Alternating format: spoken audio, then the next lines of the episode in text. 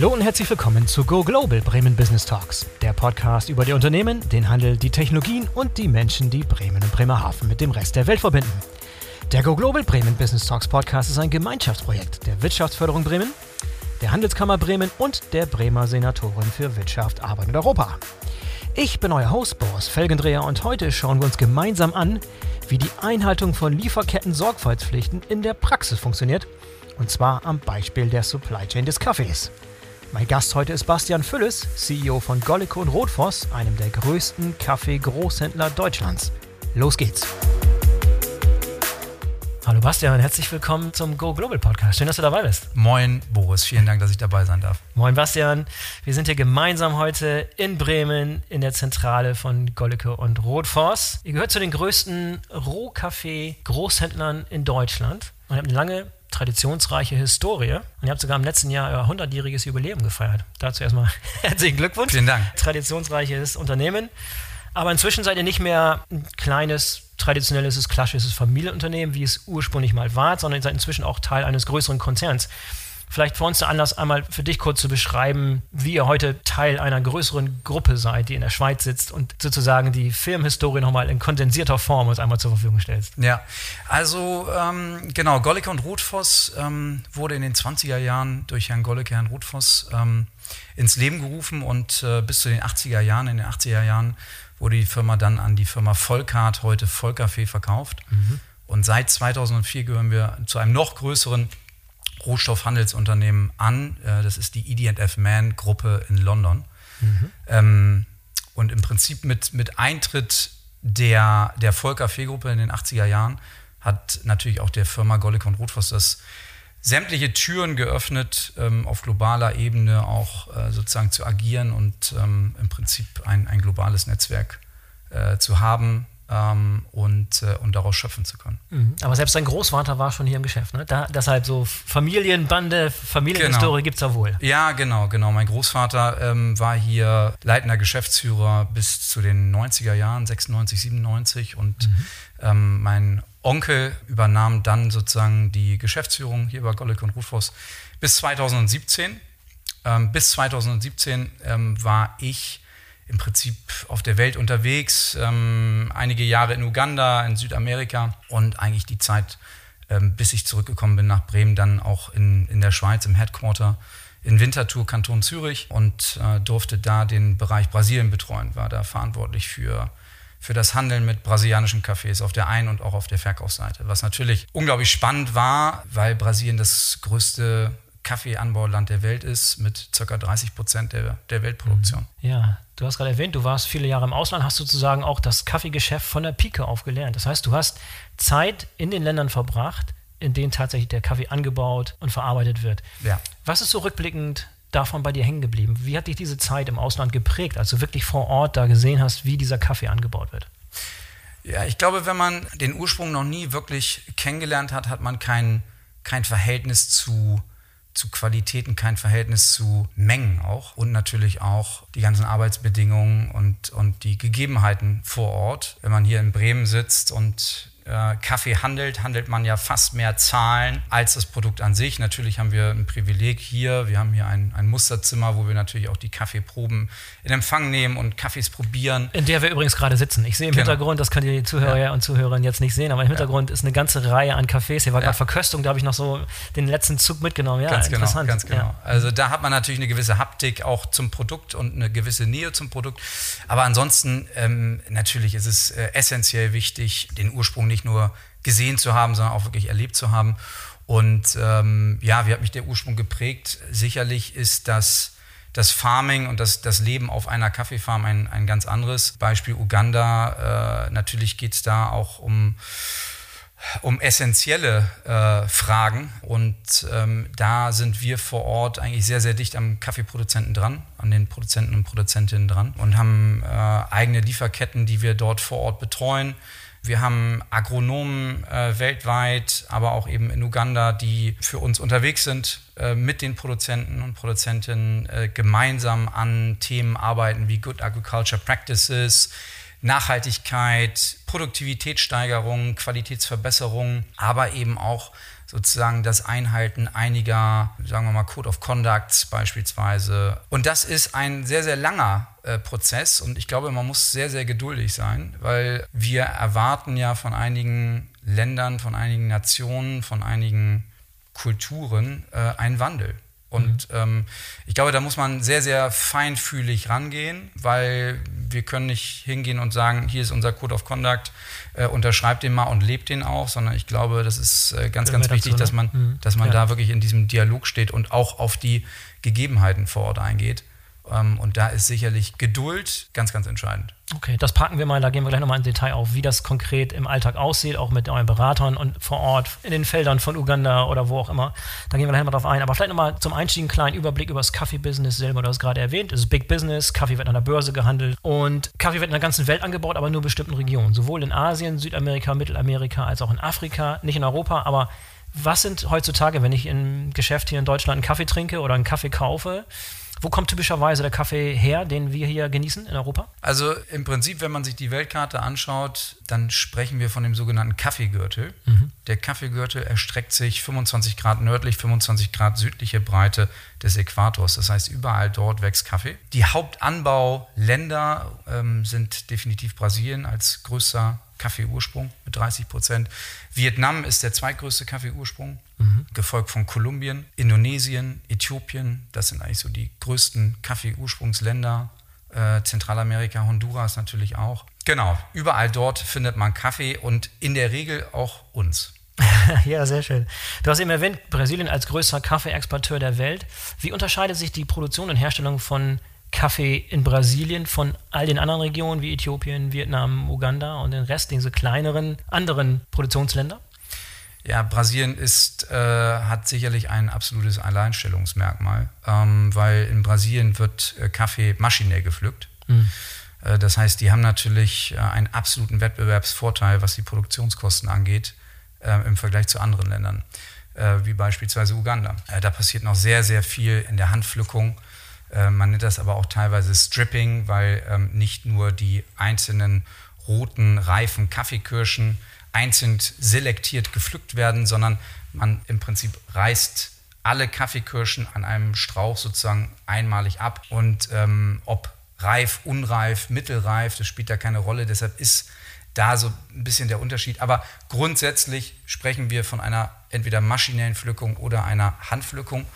Ähm, und da sind natürlich äh, Laborkosten, ähm, stehen natürlich im Vergleich zu der maschinellen Pflückung mhm. Äh, ganz anders da. Entsprechend sind natürlich die Produktionskosten in Ländern wie Uganda, aber auch in Zentralamerika, Nicaragua, Salvador, überall da, wo sie sehr, sehr gebirgiges Land haben, finden sie keine maschinelle Pflückung, sondern eher äh, die Handpflückung. Und das ist ein essentieller Unterschied zwischen Brasilien beispielsweise und ah, Also einen unfairen Vorteil sozusagen, in der, in der Art und Weise, dass sie diese automatisierte Pflückung vornehmen können, was in anderen Regionen gar nicht möglich wäre, selbst wenn sie es wollten. Ganz genau, ganz ja. genau. Und äh, das ist ein Riesenthema auch heute, ähm, weil wir eben sehen, dass Brasilien nicht nur der größte Ursprung ist, sondern eben auch die, die geringsten Produktionskosten haben. Das heißt, es orientiert sich alles mehr oder weniger nach Brasilien, äh, hm. rund um Brasilien, um die Preise. Und das sehen wir weltweit, auch sozusagen im Verhalten der Röster. Äh, wie verhalten sie sich äh, bezüglich ihrer, ihrer Einkaufspolitik, ihrer Einkaufsstrategie? Und natürlich, ähm, gerade in Zeiten wie diesen äh, mit Inflationsraten und sozusagen, das hat natürlich auch Einfluss auf das Konsumentenverhalten. Und entsprechend reagieren da auch die Röster. Die müssen weiterhin preiskompetitiv bleiben und äh, greifen heute mehr denn je auf Qualitäten zurück, die eben primär aus Ländern wie Brasilien oder eben auch aus Vietnam kommen. Mhm. Woher kommt denn der qualitativ hochwertigste Kaffee? Kann man das so pauschal sagen? Das kann man nicht äh, pauschal sagen. Das sind mhm. äh, Geschmäcker und Geschmäcker sind verschieden.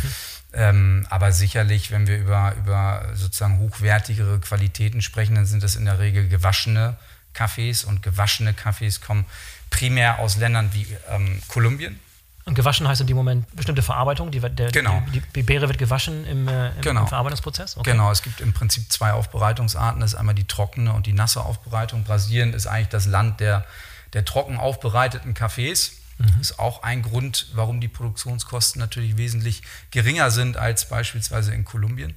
Und dann gibt es die nasse Aufbereitung.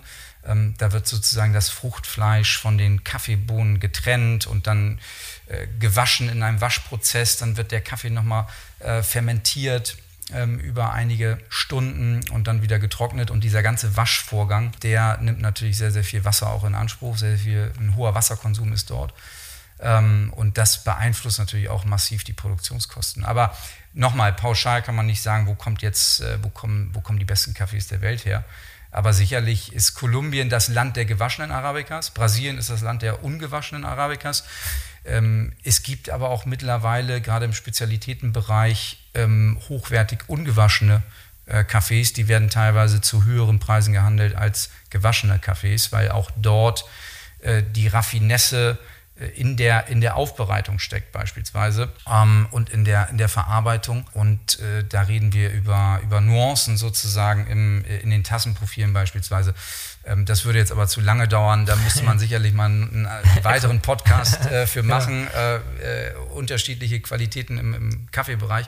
Aber das sind so, würde ich sagen, die, die, die großen Unterschiede. Nasse Aufbereitung, trockene Aufbereitung. Bei der nassen Aufbereitung einfach viel höherer Wasserkonsum und ja, entsprechend eben auch teurer. Ja, war das denn in Brasilien immer schon so, dass es sehr, sehr stark geprägt von diesen großen Farmen, die automatisiert diese Ernte betreiben?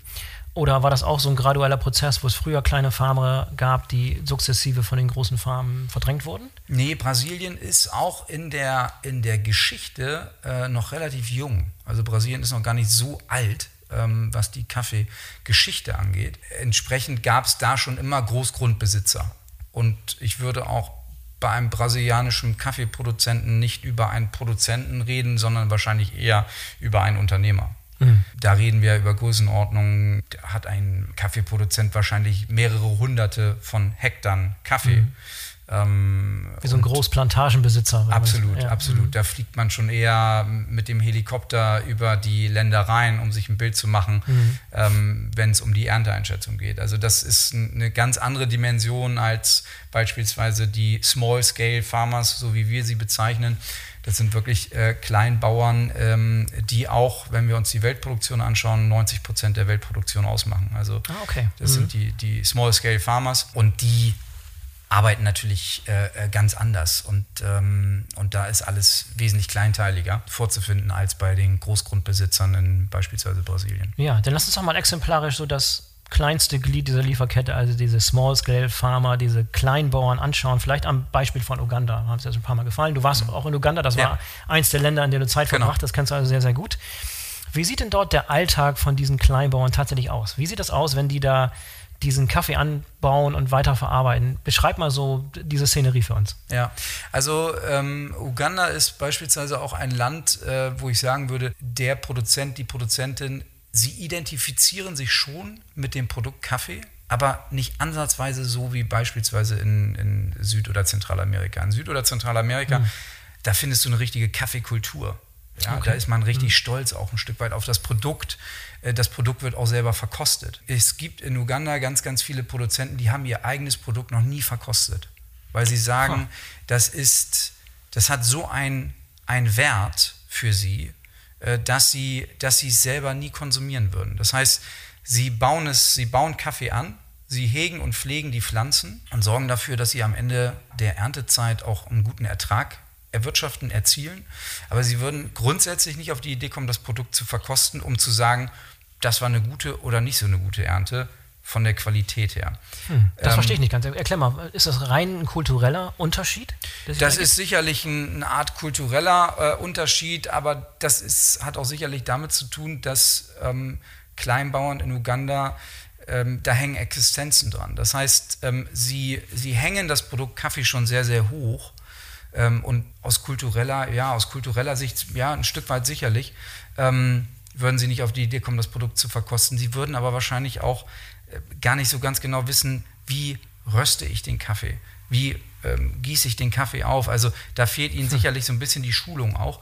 Ähm, das sind Themen, die wir auch angehen in den jeweiligen Ursprungsländern, das Produkt noch näher an den Produzenten heranzuführen. Das klingt immer so blöd, aber am Ende ja, ist es so, weil. Auch überraschend für mich, ne? Also für, für einen Außenstehenden ist das fast absolut. nicht nachzuvollziehen, wie jemand, der wirklich davon lebt, von dieser, von dieser Pflanze, von diesem Produkt, das er mit den eigenen Händen sozusagen pflanzt, anbaut, erntet, da nicht zu verkosten und da nicht irgendwie so zu den nächsten Schritt ja, absolut. Zu, zu, nehmen. Absolut. Zumal man ja sagen muss, ich meine, 330 Tage im Jahr kümmert man sich um diese Pflanze, ja. ähm, äh, dass sie den, den bestmöglichsten Ertrag abwirft äh, um die anderen äh, sozusagen 36 Tage dafür zu sorgen, dass, äh, dass der Kaffee anständig getrocknet wird und die Aufbereitung entsprechend stattfindet.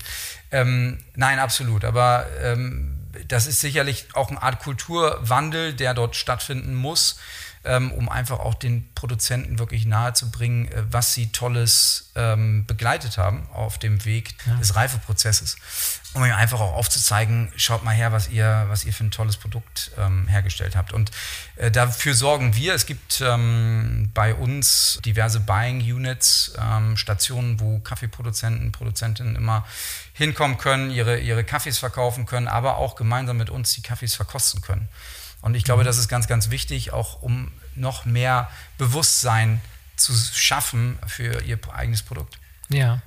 Und das sind größtenteils Familien, die dort arbeiten, die Vollzeit, wo die gesamte Familie vom, vom Ertrag dieser kleinen Kaffeeplantage, des kleinen Feldes beispielsweise leben. Wie groß sind die Plantagen? Sind das kleine Dörfer, hügelige Regionen? Beschreib mal so ein Szenario, wie das da aussieht. Also ähm, sicherlich würde man auf den ersten Blick gar nicht erkennen, dass es eine Kaffeefarm ist. Weil, weil die Pflanze so unscheinbar ist? Oder? Ja, gar nicht mal, aber weil man nicht wie beispielsweise in Brasilien eine absolute Monokultur vorfindet, sondern mhm. das ist wirklich, ähm, man hat, ich sag mal, einen halben Hektar, vielleicht ein Hektar Land und dort wird gar nicht mal in, in Reihen, sondern querbeet Kaffee angepflanzt, aber man findet dann daneben noch Mais, man findet daneben noch Bananen, Palmen. Also überall da ähm, findet man auch irgendwo ein Stück weit Kaffee. Also es ist, mhm. es ist nicht so geradlinig angepflanzt wie beispielsweise in einem Land wie Brasilien. Und entsprechend ist das etwas, äh, etwas, etwas durcheinander. Ja. ja. Was aber vielleicht besser ist für die Umwelt. Also wenn diese Monokulturen, große Felder und so weiter sind nicht immer das Allerbeste für die, für die Umgebung. Ist das so traditionell gewachsen? Ist es bewusst so gewählt? Was ist der Hintergrund, warum es so ist, wie es ist? Also das ist für, für die Kaffeeproduzenten in Uganda, ähm, ob Kaffee, Mais oder Bananen, das sind alles, äh, ja, Kaffee ist eine absolute Cash-Crop, sagen wir mal so. Mhm. Mais und Bananen ist für den eigenen Konsum und, und der Kaffee dient wirklich einfach als sozusagen Ertragsgut. Wie muss man sich das Leben auf einer Farm vorstellen? Also ich glaube, die ähm, Geburtenrate in Uganda liegt zwischen sechs und sieben Kinder pro Familie. Das heißt, äh, das klassische Familienbild besteht aus ja, mindestens acht Familienmitgliedern. Und ich würde sagen, in der Regel ab einem gewissen Alter sieht man auch teilweise die eigenen Kinder mit auf den Farmen arbeiten.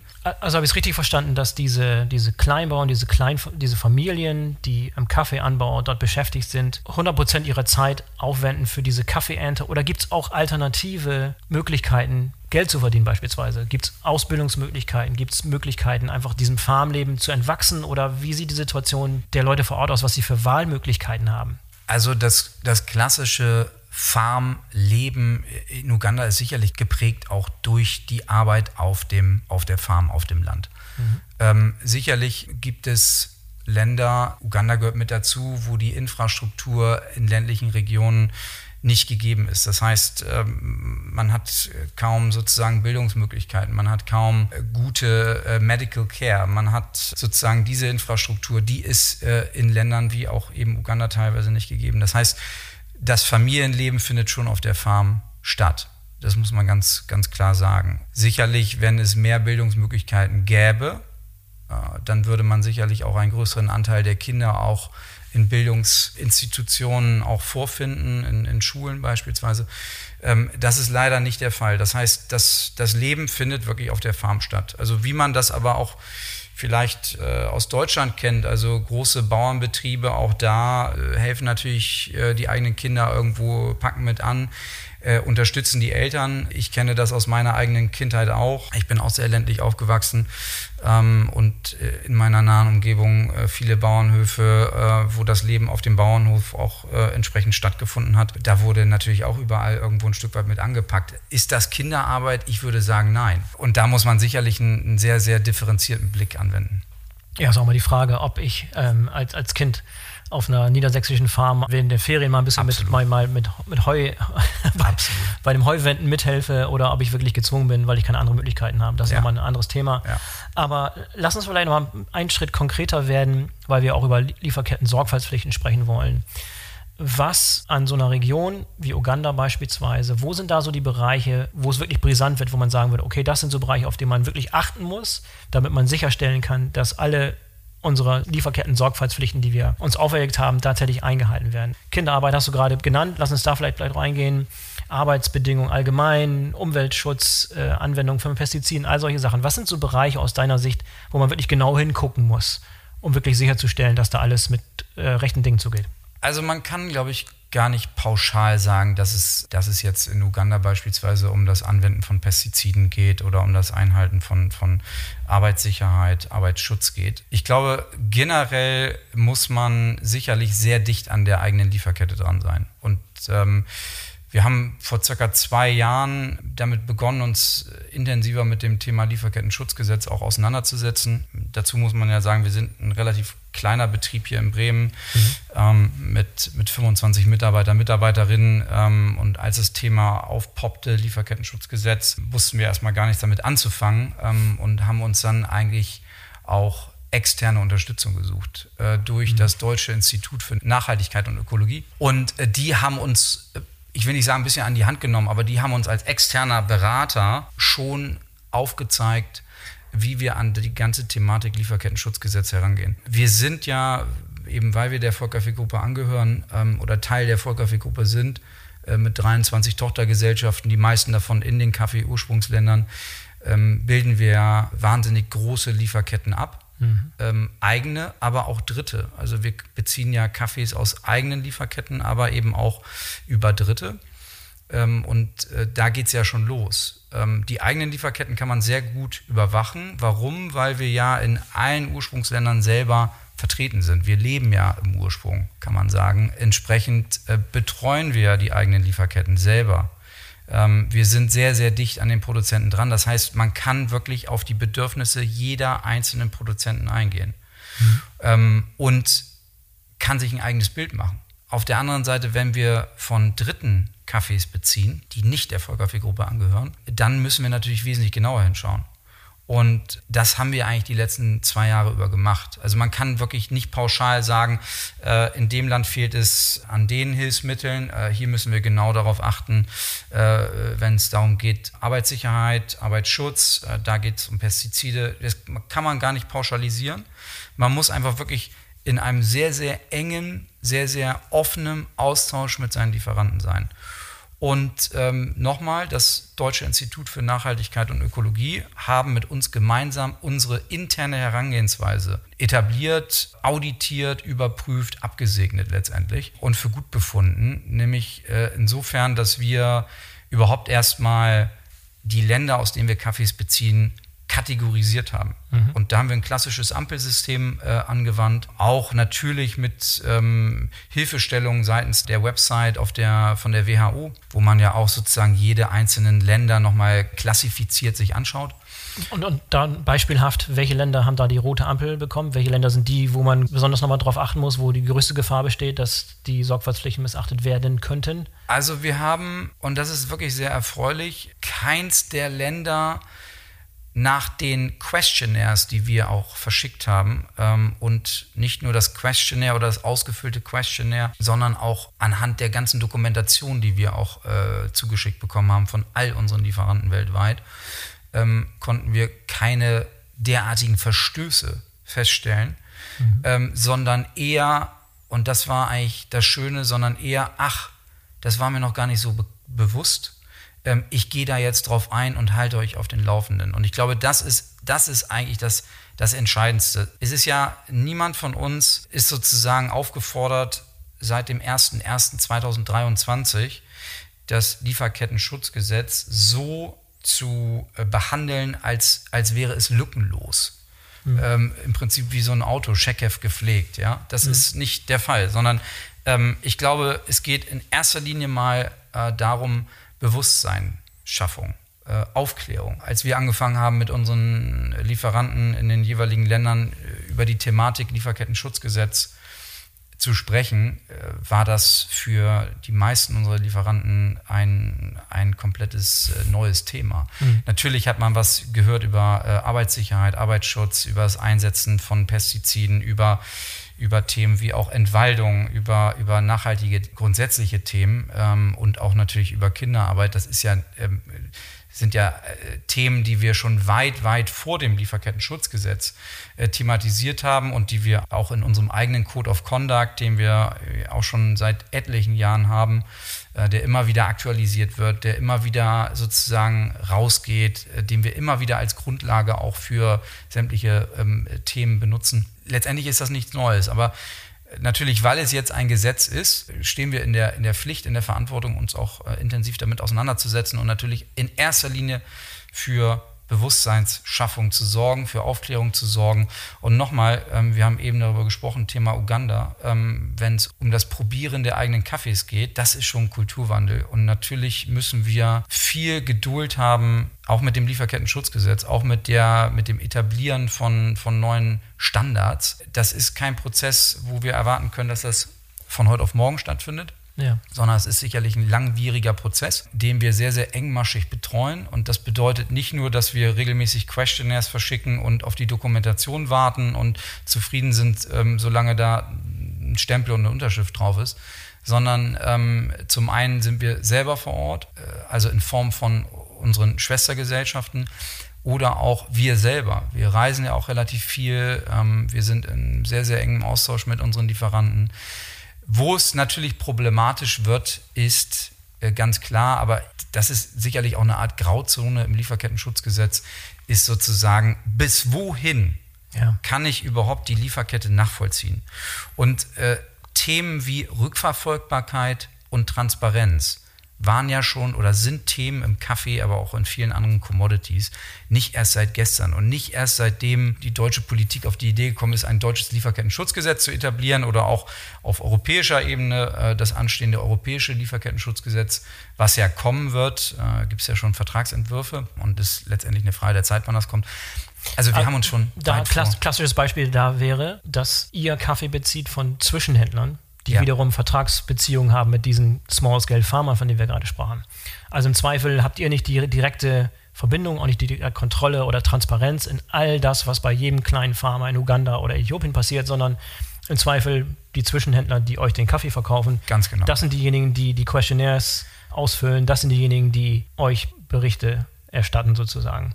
Ganz genau. Also ähm, wirklich relativ klassisch. Ich würde mal sagen, eigentlich in allen Fällen findet man äh, Coyotes, äh, Intermediaries, äh, Mittelsleute, wie auch immer man sie ja. nennen möchte. Ähm, und die sind in allen Kaffeeanbauregionen ähm, vertreten. Die haben im Prinzip ein Lagerhaus, äh, die haben eine Waage, die haben auch in der Regel ein äh, Quality Lab und das ist Anlaufstelle vieler Produzenten. Mhm. Und dort werden von 1 Sack bis 100 Sack oder noch mehr äh, Säcke vorbeigebracht. Diese Kaffees werden dann zusammengemischt. Zusammengemischt, ja. natürlich. Und ähm, im, im, Kaffee, ähm, wir kaufen ja nicht nur nach, nach Farbe, nach Aussehen, sondern nach Anzahl der Defekten. Und natürlich auch nach einem ganz, ganz klassischen, qualifizierten Tassenprofil. Ähm, so, also das bedeutet, äh, da, da kommt Pharma X mit einem Sack Kaffee, Pharma Y mit drei Säcken ähm, wenn die ein ähnliches Tastenprofil äh, aufweisen, kommen die zusammen. dann kommen die zusammen. Ja. Und da verläuft, vermischt sich dann so ein bisschen die Transparenz, mhm. die man sich eigentlich wünscht. Aber das ist dann die Frage, äh, bis wohin wollen bzw. können wir gehen. Es gibt natürlich Länder oder auch Bereiche, wo wir die Transparenz bis zur Farm haben. Mhm. So, um diese Transparenz zu haben, äh, bedarf es aber auch natürlich einer enormen äh, es ist äh, Arbeitsaufwand. Also es ist eine das beschreibt man näher. Welche, welche Länder sind das und was für Arbeitsaufwand wäre das mehr? Brasilien ist, würde ich sagen, relativ einfach, was okay, die, was weil, die, weil große Farmen und weil große ja. Farmen, ganz genau. Mhm. Ähm, äh, in Uganda, also man sagt, weltweit leben ca. 120 Millionen Familien vom Kaffeehandel, vom Kaffeeanbau, ja. mhm. Transport, Handel, mhm. Verarbeitung. wenn man sagt, 90 Prozent sind sogenannte Small-Scale Farmers, dann wird es wirklich unglaublich schwer, da diese nötige Rückverfolgbarkeit, Transparenz zu gewährleisten. Es gibt natürlich Möglichkeiten von Mittelsleuten auch diese Informationen zu bekommen. Aber auch da, das sind natürlich, da muss man sehr diszipliniert rangehen. Da muss man sicherlich auch bereit sein, nicht nur einen Mehraufwand zu leisten, sondern sicherlich auch eine Prämie für, zu bezahlen. Und mhm. Äh, das sind Themen, die haben wir im, beispielsweise im Spezialitätensegment.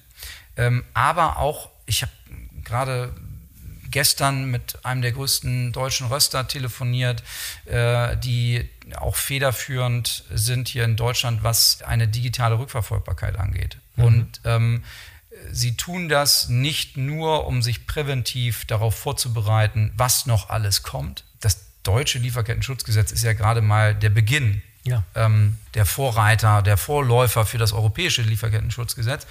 Ähm, und das ist natürlich das Maß aller Dinge. Ähm, eine, eine Lieferkette nicht nur transparent äh, offen zu legen, sondern sie auch noch digital abbilden zu können.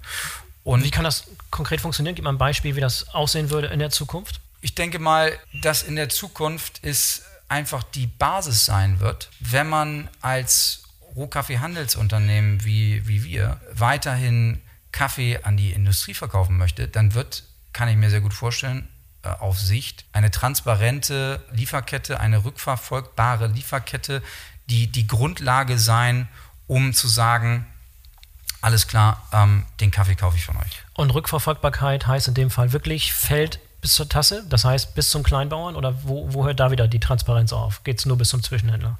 Ich glaube, man muss das in, in, in, in sozusagen Zwischenschritten sehen. Mhm. Also der erste Schritt ist überhaupt mal zu sagen, okay, ich beziehe Kaffee vom Exporteur XY. Dieser Exporteur hat beispielsweise Einkaufsunits in den folgenden Regionen. Mhm. Das heißt, man zoomt nicht nur auf das Land, auf den Exporteur, sondern man geht jetzt schon in die Region.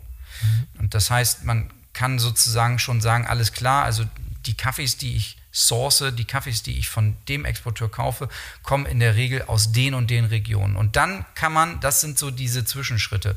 Und sicherlich kann man immer weitergehen und sagen, alles klar, lass uns doch versuchen mit euren eigenen Buying Units oder auch mit den äh, Mittelsleuten jetzt in den Dialog zu treten und zu sagen, und wenn ihr jetzt noch akribisch, diszipliniert aufführt, auflistet, von welchen Produzenten ihr kauft, und denen vielleicht sogar eine Registrierungsnummer gibt, mhm. dann wären wir vielleicht auch bereit, eine gewisse Prämie zu bezahlen, weil genau das sind die Informationen, die wir brauchen, um diese absolut transparente Rückverfolgbarkeit, diese transparente mhm. Lieferkette auch zu bewerkstelligen. Die Frage ist immer, ist das wirklich zwingend notwendig? Das, das wäre meine nächste Frage, weil wenn es wirklich keine eklatanten großen Missstände in der Kaffeelieferkette tatsächlich gibt, wenn es keine Hinweise darauf gibt, dass große Menschenrechtsverletzungen, Kinderarbeit, gefährliche Arbeitsbedingungen oder Umweltverschmutzung in großem ja. Maße stattfindet, dann kann man sich den Aufwand nicht sparen, aber zumindest müsste man den Fokus woanders hinrichten, wo es noch viel, viel größere Probleme gäbe, oder? Ja, definitiv. Also ähm, sicherlich ist die transparente Lieferkette und die absolute Rückverfolgbarkeit, die totale Rückverfolgbarkeit, äh, am Ende auch wichtiger für Themen wie ich nenne jetzt mal, ich sage jetzt mal die Entwaldung.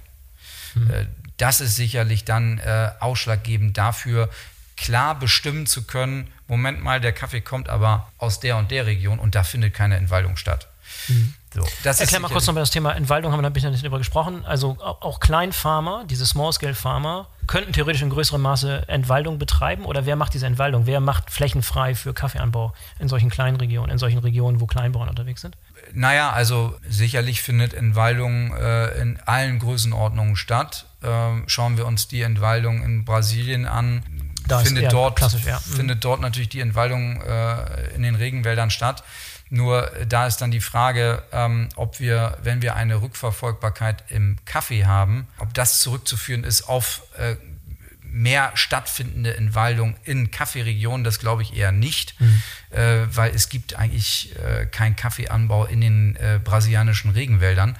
sondern mhm. ähm, eher im, im Flachland. Äh, natürlich findet Entwaldung ähm, auch in Ländern wie Uganda statt. Das kann man nicht, das kann man nicht ganz ausschließen. Und, äh, und da muss man sicherlich auch für Aufklärung äh, und Bewusstseinsschaffung sorgen, äh, ohne Frage. Ja, jetzt stelle ich mir eine Situation vor, wo ihr als deutsches Unternehmen oder auch als europäisches Unternehmen dort bei den Zwischenhändlern Aufschlag beispielsweise mit eurer langen Liste an Sorgfaltspflichten ja. und an Checklisten und an Questionnaires, die ausgefüllt werden müssen. Ihr seid nicht die einzigen Käufer, die dort als Akteure auftreten. Es gibt eine ganze Reihe an Käufern aus Ländern, die das mit den Sorgfaltspflichten in den Lieferketten vielleicht nicht ganz genau nehmen, um mhm. das mal ein bisschen vorsichtig zu formulieren. Stellt das für euch einen Wettbewerbsnachteil dar? Den können wir aktuell noch nicht erkennen. Mhm. Äh, aber natürlich ähm, sehen wir das ja auch schon in Bereichen wie Grenzwerte bei Pestiziden zum Beispiel. Ähm, es gibt ja europäische Grenzwerte, respektive Ochatoxin, das ist ein Schimmelpilz oder mhm. auch Glyphosat. Da gibt es schon äh, massive Unterschiede, was die Grenzwerte angeht zu Europa im Vergleich zu, sagen wir mal, China oder auch den USA. Mhm. Ähm, und natürlich ich sag mal, das ganze Thema rund um Glyphosat, das war ja auch erstmal äh, etwas für uns noch nie Dagewesenes. Äh, wir mussten uns lange mit diesem Thema beschäftigen, auseinandersetzen. Ähm, ich glaube, heute haben alle eine Art Modus operandi gefunden, auch mit dem Thema äh, offen umzugehen. Ähm, wir sehen hier auch sehr, sehr positive Entwicklungen in Ländern wie Brasilien, aber auch Vietnam, wo man den Einsatz von Glyphosat drastisch reduziert hat. Und auch da sind wir wieder beim Thema Bewusstseinsschaffung, Aufklärung, weil äh, Kaffeeproduzenten aufgrund nicht vorhandenes Wissen ja. ähm, einfach der Meinung waren, nach dem Motto äh, doppelt hält besser ähm, und äh, Glyphosat im Prinzip in der Menge dann entsprechend auch eingesetzt wurde, äh, dass es sich in den äh, Bodenproben aber auch letztendlich in der Kaffeebohne bemerkbar gemacht hat. Mhm. Äh, das ist ein Prozess und auch hier, den kann man nicht von heute auf morgen verändern, sondern man muss hier Bewusstseinsschaffung ansetzen, man muss hier für Schulungen sorgen. Und ähm, mit dem Thema Glyphosat beschäftigen wir uns jetzt auch schon seit über zwei Jahren. Und man kann heute sagen, ähm, wir sind schon einen enormen Schritt weiter. Aber natürlich Länder wie USA, die höhere äh, Glyphosatwerte akzeptieren, haben sicherlich in der ein oder anderen äh, Verhandlung vielleicht einen gewissen Wettbewerbsvorteil. Ja, das kann durchaus sein. Stellen wir aber so in der Art und Weise noch nicht fest. Und ich glaube, je früher man sich mit dem Thema Lieferketten-Schutzgesetz beschäftigt und mit präventiven Maßnahmen dafür sorgt, dass das sich etabliert und man sozusagen die Lieferanten damit nicht überfordert, sondern wirklich Schritt für Schritt an die Themen rangeht und die Erwartungshaltung eher etwas eingrenzt und sagt, wir machen uns überhaupt erstmal ein Bild und dann gehen wir in den Austausch, in den Dialog mit den jeweiligen Lieferanten, dann wird man, ist man schon mal einen enormen Schritt weiter. Und ich glaube, wenn das nicht nur von einem selber kommt, sondern auch von unseren geschätzten Mitbewerbern ja. ähm, und man da gemeinsam äh, auch über Verbände, ist der Deutsche Kaffeeverband mit Sitz in Hamburg, tut da sehr, sehr vieles schon für, auch für Aufklärung ähm, und versucht sozusagen die, die Stärken in der, in der Industrie zu bündeln äh, also nicht nur auf unserer Ebene, sondern auch auf der Ebene äh, unserer Kunden, dass wir gemeinsam als, als Industrie dort auftreten. Ich glaube, da kann man unglaublich viel mit bewirken, ähm, weil ja nicht nur wir als Handelsunternehmen mit den Exporteuren und Lieferanten in den jeweiligen Ursprungsländern reden, sondern auch unsere Kunden teilweise direkt. Es gibt ja auch äh, direkte äh, Beziehungen zu den Ursprungsländern. Und ich glaube, wenn wir da gemeinsam gebündelt auftreten, dann sorgen wir natürlich für die nötige Aufmerksamkeit ähm, auch auf, äh, auf Seiten der, der Ursprungsländer. Was würdest du denn für die Zukunft wünschen? Gibt es Ideen, die du hast, wie man die Einhaltung von Sorgfaltspflichten in der Lieferkette des Kaffees noch besser machen kann, noch besser gewährleisten kann? Gibt es ein paar Ideen, die du schon mal gehabt hast, ein paar Initiativen, die man anstoßen könnte? offensichtliche Dinge oder Dinge, die, die du siehst, die andere nicht sehen? Also ich glaube, es gibt kein richtig oder falsch. Am Ende sind das logische Prozesse, äh, die dort stattfinden und die man auch irgendwo ein Stück weit etablieren muss. Ich glaube, man, man muss ganz, ganz offen und ehrlich und direkt mit all diesen Themen umgehen. Wir haben ja ein, ein Raster uns selber aufgebaut, natürlich ein Stück weit mit der Unterstützung des Deutschen Instituts für Nachhaltigkeit und Ökologie. Aber letztendlich waren wir auch schon vorher geschult durch beispielsweise Zertifizierung. Wir sind IFS zertifiziert. Da gibt es schon eine Art Supplier Evaluation, die wir Jahr für Jahr durchführen. Das heißt, ähm, diese Art Herangehensweise gemeinsam mit den Lieferanten äh, sich anzuschauen, okay, was für Standards erfüllt ihr heute schon und was für Standards würden wir uns wünschen, das findet schon statt. Und das seit, seit vielen, vielen Jahren. Und ich glaube, am Ende des Tages nochmal, es gibt kein richtig oder kein falsch. Ich glaube, das Aller, Allerwichtigste ist, immer im permanenten offenen Austausch mit seinen, mit seinen Partnern, es sind ja nicht nur Lieferanten, es sind ja auch unsere Partner, zu stehen, ähm, und, und gemeinsam an Lösungen zu suchen. Es ist ja auch so, wir haben viele Lieferanten, die, denen fehlt eine Struktur, denen fehlt eine, eine klare Herangehensweise, eine Art Guideline und äh, da sind wir unterstützend tätig. Das, das sind ja auch Strukturen, die wir ähm, aufgrund unserer äh, Internationalität, die wir haben, der Vollkaffee-Gruppe, aber auch der EDF Man-Gruppe, auch produktübergreifend ähm, nicht nur im Kaffee, sondern auch im Zucker, die wir schon haben. Das sind Strukturen, die wir haben, die wir natürlich auch mit unseren Partnern teilen, einfach um, um ihnen zu helfen. Weil letztendlich, glaube ich, wollen wir alle ein und dasselbe. Wir wollen eine weitestgehend saubere, in Anführungszeichen, Lieferkette. Wir wollen mit bestem Gewissen diese Lieferkette auch vertreten können äh, nach außen hin.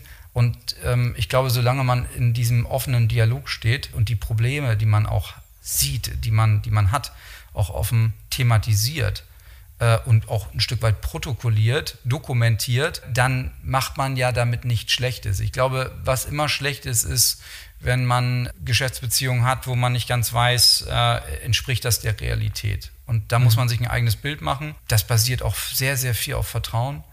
Ähm, die meisten unserer Beziehungen äh, bestehen seit vielen, vielen Jahrzehnten. Das ist ja auch das Schöne sozusagen im, im, im Kaffeegeschäft. Äh, gibt es auch noch andere Produkte, die ähnlich gehandelt werden, aber man kennt sich. Äh, wir kennen unsere Lieferanten, die Lieferanten kennen uns. Ähm, und ich glaube, aufgrund dieser Nähe, nicht nur zu den Produzenten, sondern eben auch zu seinen direkten Kontakten im Ursprung, glaube ich, besteht schon eine, eine sehr, sehr Vertrautheit eine enge, enge Vertrautheit, eine enge Zusammenarbeit und der offene Dialog. Ich glaube, das ist äh, essentiell, um diese Themen wie das deutsche Lieferkettenschutzgesetz, aber eben auch das europäische Lieferkettenschutzgesetz weitestgehend äh, abdecken zu können. Ja, äh, hast du eine Hoffnung, gehst du davon aus, dass den Standard, den wir jetzt setzen in Deutschland als auch auf europäischer Ebene, auch von anderen Regionen übernommen wird, dass irgendwann auch China, auch die USA, auch andere Regionen mit ähnlichen stringenten Maßnahmen und Erwartungen an die Lieferkette arbeiten? Boah, das ist. Äh, weil das wäre der Idealzustand, ne? wenn wir sozusagen vorausgehen und, und andere nachziehen, weil wenn nur eine Region mitmacht, selbst wenn wir große Konsumenten von Kaffee sind, äh, mhm. äh, gibt es noch genügend Regionen, wo man nicht genau, so genau hinschaut. Das wäre ja, natürlich das, nicht so super. Das kann man äh, sich natürlich nur wünschen.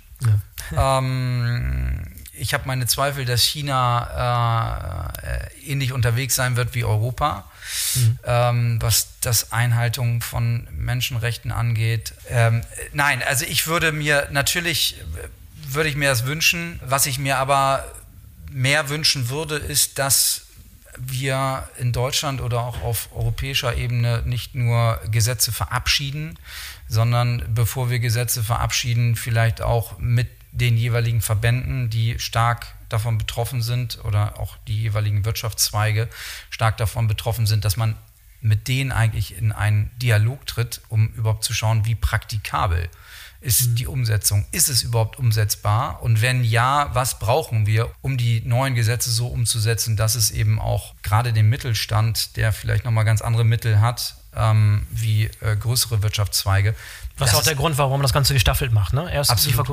Erst ab 3000 und dann ab, 1000 Mitarbeiter, also um das um dann ein bisschen anzutesten sozusagen und ja, richtig, aber selbst, später zu proben. Ja, das stimmt, aber ich sag mal, selbst wir als, als äh, kleines mittelständisches Unternehmen mit 25 Mitarbeitern und Mitarbeiterinnen sind diesen Grenzen ja nicht sozusagen geschützt, sondern ja. wir betreuen äh, die deutsche Kaffeeindustrie ähm, mit mehreren Tausenden von Mitarbeitern und ähm, die verfolgen ja auch ein Ziel, das Einhaltung dieser Gesetze. Und wenn wir als kleines Unternehmen, ob klein oder groß, Rohkaffee an die deutsche Kaffeeindustrie verkaufen, ja. dann sind wir genauso davon betroffen wie die Großen. Unabhängig davon und losgelöst davon, ob es äh, die 3000er Grenze oder die 1000er Grenze ist, wir sitzen genauso als Stakeholder in der Lieferkette wie alle anderen auch und entsprechend haben wir es auch schon vor zwei Jahren zum Thema gemacht, äh, weil wir genau wussten, äh, das kommt auf uns zu und das ist sozusagen erst der Beginn ähm, einer transparenten Lieferkette, der Beginn eines noch größeren äh, Lieferketten-Schutzgesetzes, nämlich dem europäischen. Ähm, wird das europäische Lieferkettenschutzgesetz Wettbewerbsnachteile mit sich bringen? Ähm, das wird man mal sehen. Ich glaube, auch hier Kern des europäischen Lieferkettenschutzgesetzes wird ja auch sein, sozusagen ähm, äh, Thema Entwaldung. Das ist ein Riesenthema und das ist enorm wichtig. Und äh, egal in welcher Nachhaltigkeitsstrategie, ob in unserer ähm, oder in der unserer Kunden, das ist fest verankert. Und äh, das ist ein Thema, mit dem müssen und sollten wir uns beschäftigen. Und ob China jetzt mitmacht oder nicht, ähm, ob die USA mitmacht oder nicht, ähm, wir sollten am Ende auch europäische Werte vertreten und, ähm, und dahinter stehen und alles dafür tun, äh, diese auch äh, einzuhalten. Und ich glaube, Wettbewerb hin oder her, ich glaube, hier geht es äh, um, um ein größeres Thema und das ist äh, Thema Entwaldung und das ist sicherlich äh, in vielerlei Hinsicht äh, ein Thema, was wir nicht unterschätzen sollen. Mhm. Tolles Schlusswort. Bastian, vielen Dank für das tolle Gespräch heute. Ich schaue im Hintergrund, sehe ich die ganzen Kaffeesorten auf uns warten. Ich hoffe, wir trinken gleich nochmal eine, eine sehr gute Tasse Kaffee. Aus welcher Region? Was empfiehlst du? Was wollen wir heute trinken? Ja, ist auch wieder Geschmackssache. ähm, also ich äh, stehe mehr auf Kaffees mit weniger Säure, äh, dafür äh, etwas körperbetonter. Ähm, also da gibt es auch eine ganze Bandbreite. Ich zeige dir gerne mal ein paar Kaffees und ich bin sehr äh, gespannt. Ja, ich ja, lass dich drauf ein. Alles klar. Vielen Dank, dass du dabei warst. Bis zum nächsten Mal. Boris, vielen Dank. Danke. So, das war der Go Global Podcast zum Thema Lieferketten-Sorgfaltspflichten am Beispiel Kaffee Supply Chains. Zusätzliche Informationen zum Thema Lieferketten-Sorgfaltspflichtengesetz erhaltet ihr unter anderem von der Handelskammer Bremen, die immer wieder Veranstaltungen rund um das Thema anbietet und euch mit Rat und Tat zur Verfügung steht. Links findet ihr in den Show Notes. Für heute sage ich Tschüss und auf Wiederhören. Bis zum nächsten Mal. Euer Boris Felgendreher.